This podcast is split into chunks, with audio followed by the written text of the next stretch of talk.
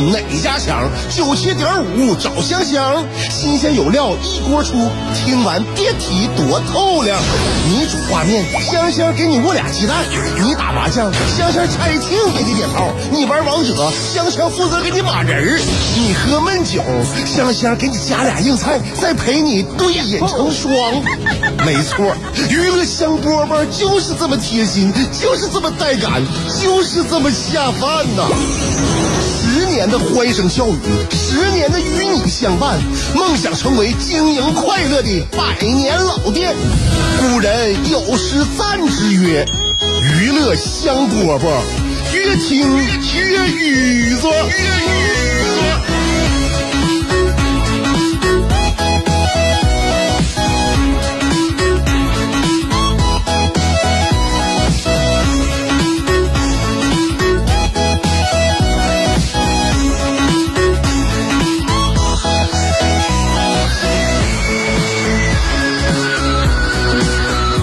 香饽饽节目开始啦！我是香香。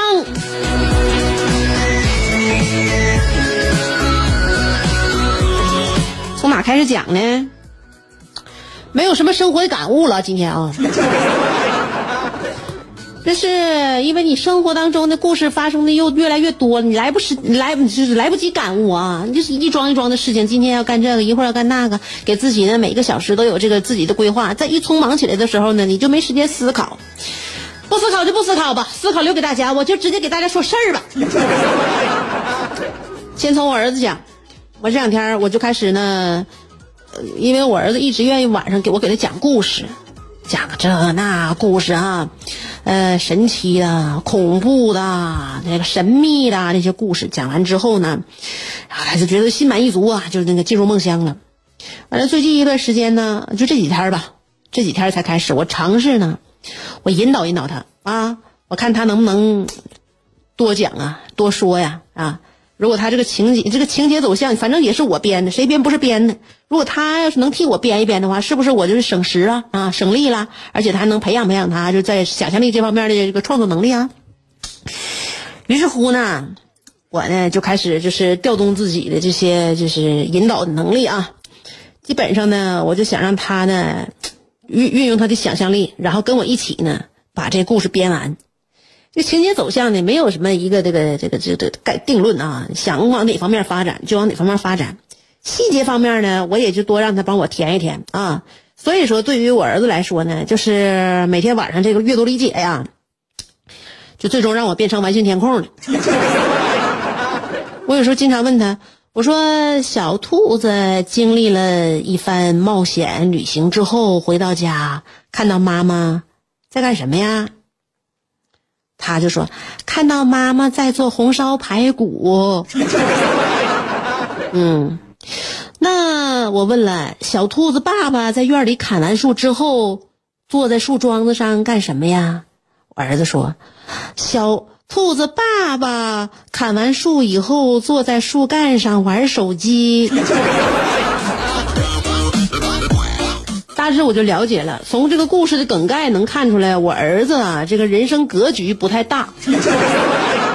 嗯，格局确实不大，但是呢，你说他编的这些呢，又非常的写实，嗯，所以根据他的故事，如果以后能改编成影视作品呢，应该是贾樟柯的风格。多描写描写细节，刻画一下子，滤镜要是能用好的话，说不定能在欧洲电影节上获个奖。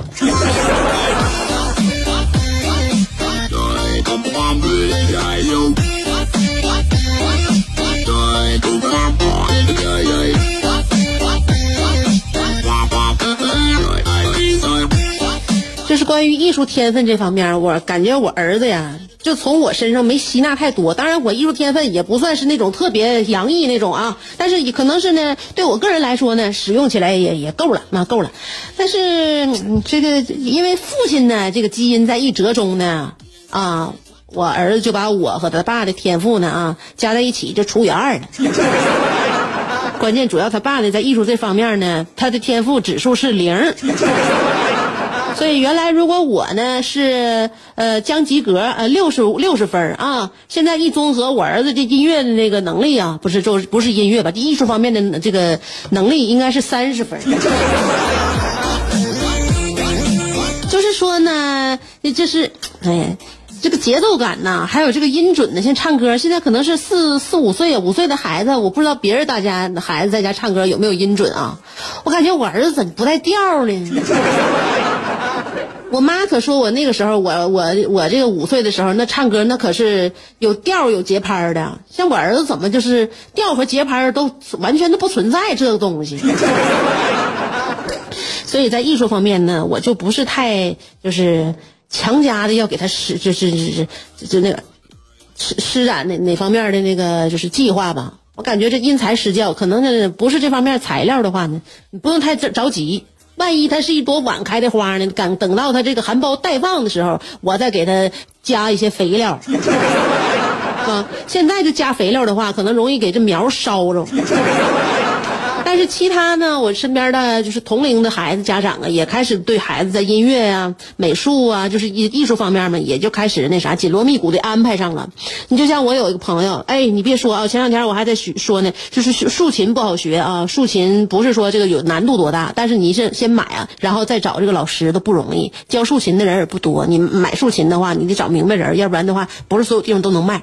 他给他姑娘就买竖琴了。买竖琴，他姑娘还喜欢上竖琴了。最家最现在呢，在家呢，跟着老师，有的时候看着视频，呃，弹一弹。最主要的是啥？我这朋友说了，竖琴这东西啊，音色非常的就是，呃，温柔吧，就很舒缓。你就看那小天使是吧？那些天使的乐器嘛，小天使都哎扒了个小竖琴，它这个声音非常舒缓温柔啊。然后呢，它这个呃也不是特别的洪亮啊那种声音，所以呢。就是孩子弹的不好啊，别人听着也不遭罪。你不信，你扒拉扒拉竖琴，你就往扒你你往往难听了扒拉，也没有多难听。所以就是现在的就是家家长啊，嗯，孩子呀也都不遭罪，嗯，邻居也不遭罪。你想想，如果他孩子要是学学小提琴的话，你别说父母痛苦，就是周围的邻居就能够感觉到什么叫做欧雅潮渣难为听。啊，那种感觉，所以说是所有的邻居都能够感受得到，就是邻居嘛，邻居有着这么这么四四四大楼王，就是嗯，架子鼓男孩、小提琴女孩、电钻父亲和跳绳母亲。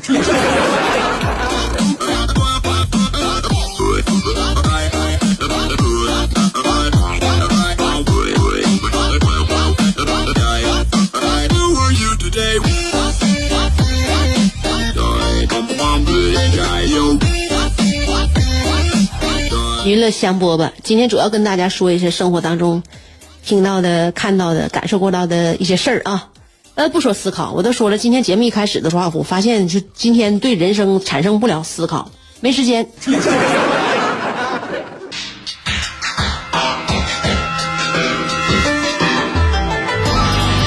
愿你山冬暖，愿你春不寒，愿你天黑有灯，愿你下雨有伞。愿你洗澡有浴霸，愿你喝酒有地下，愿你嫁给爱情，愿你与良人相敬如宾，愿你所有快乐无需假装，愿你尽情尽兴。娱乐香饽饽，问你粥可温，陪你立黄昏。欢迎继续收听。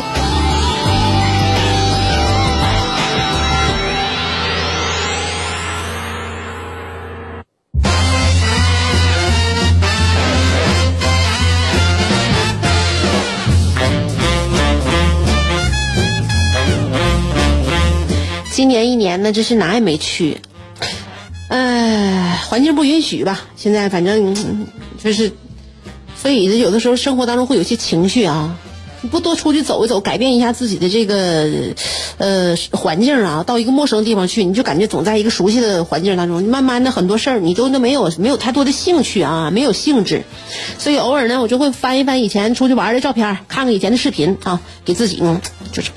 呃，思思绪带远一点嗯，我看到了去年我带带家人呐，带孩子去上海那些照片视频。去年呢还去上海动物园了，嗯，迪士尼、上海动物园，然后那个自然博物馆，这都去了。然后在上海动物园呢，我那次是呃看到一个二十多斤的一个白猫，我给录视频了，我在视频上看的。我说这白猫可太有意思，二十多斤大白猫站在一只四不像的脑袋顶上，猫特别淡然啊，那踩的特别稳，那路呢四不像啊，在它这慢慢的走啊走。然后这个猫呢，你看它特别聪明，它就能根据这个反馈呀，哎，微调自己站立的角度。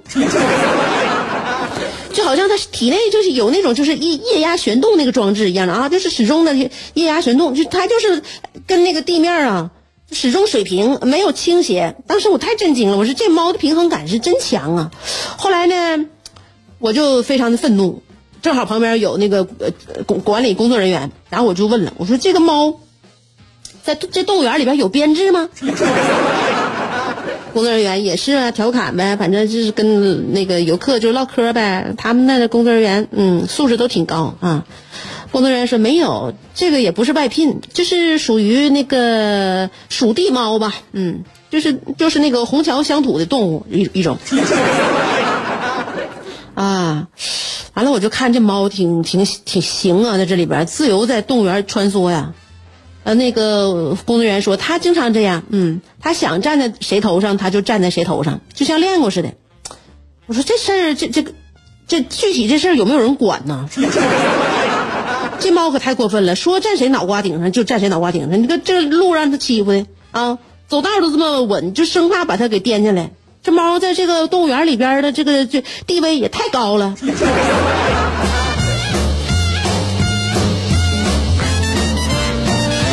所以说，多长时间没出门了？就看靠就就靠那看以前的旅游视频解闷了。你说我现在人生多么的凄苦。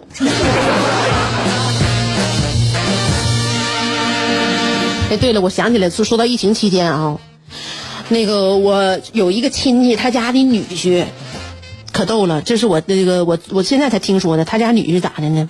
就在疫情隔离期间呢，为了喝酒。他就把一包那个呃那个酒精消毒湿巾呐，就泡在茶缸里边自制白酒。他那个呃酒精消毒湿巾呢，七十五度酒精啊，然后呢是属于六十张一包，他就一张一张就给剥离开了之后呢，就放在茶缸子里边，然后自制那白酒。后来失败了，失败了呢，后来他就想呢，用这个鼻子又猛吸那个消毒湿巾，想通过这个鼻黏膜呢。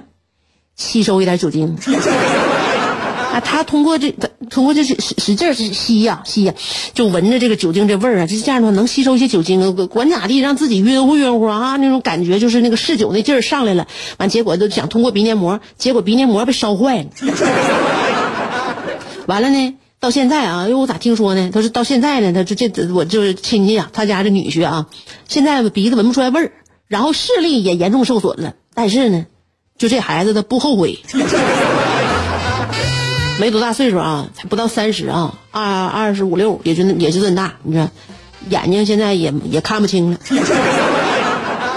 喝酒有那么大瘾，我就不知道了。当然了，这个喝酒成瘾，这是一种生理现象，生理现象啊，这只是非医学不能解决的。这个有的时候呢，生理和心理就突突然之间对酒精产生了依赖。这个反正，没有那么大瘾的人啊，你理解不了，真理解不了。你说这生活当中多啥样感人没有啊？都不用上那么远地方找去，你家里边人就有这样人，真的就家里边就有这样人。嗯，那个，那个我那啥呀，我有个朋友可逗了，他家那个猫啊，他家那猫对这个温度就特别的敏感。他呢是他对象特别怕热，然后就在夏天呢，就长期屋里边点空调，点的温度都特别低，特别低。然后呢，呃，我这个朋友呢，他又特别怕冷，所以呢，就是现现如今呢，他就住在这这个男朋友家呀，就是非常的郁闷，说是屋里边特别特别冷啊，特别冷。就现在这个这个季节了啊，虽然说就是不用开空调了，但他成天白天晚上开窗户。嗯嗯嗯，有的时候这两天那开窗户风硬的时候，那这小冷风挺吹挺冷的啊。他家那个暹罗猫都变色儿了，都变黑了。然后我就我就之前呢，我家里边就是朋养猫的朋友挺多的啊，就说这个暹罗猫啊啊，就是遇到冷啊会变色，我以前就我就我没听说过，后来我这个朋友给我拍照片了，我才知道原来这猫就是特别冷的时候能变黑。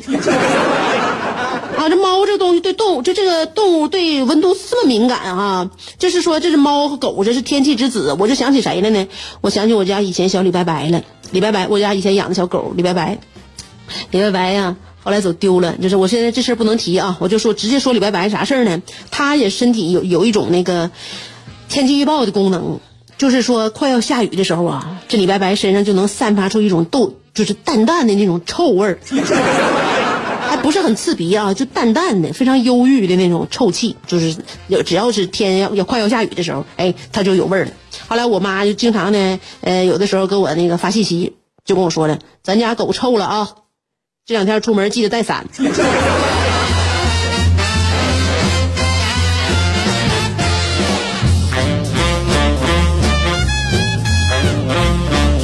不行了，现在提提到李白白又伤感了。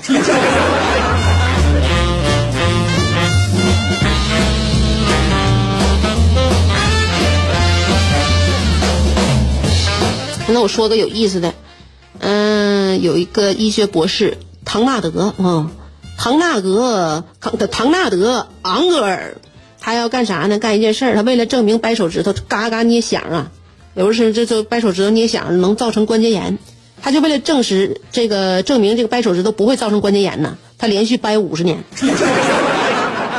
真事儿啊，真事儿，连续掰五十年，然后呢，这五十年呢，这个就唐纳德呀，嗯，昂格尔每天呢至少掰两次左手的指关节，啊，就掰两次，一天，至少啊，至少掰两次。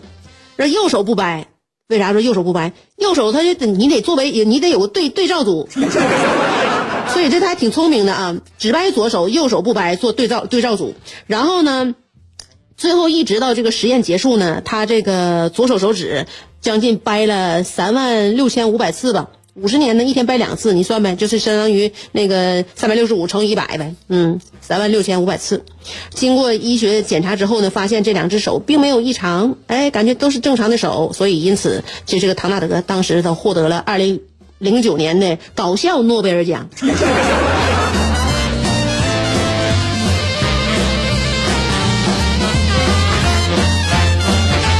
当时他上台领奖的时候呢，在台上大喊：“妈妈，你错了。”相声演员四样基本功课大家都了解，哪四门呢？吃喝嫖赌。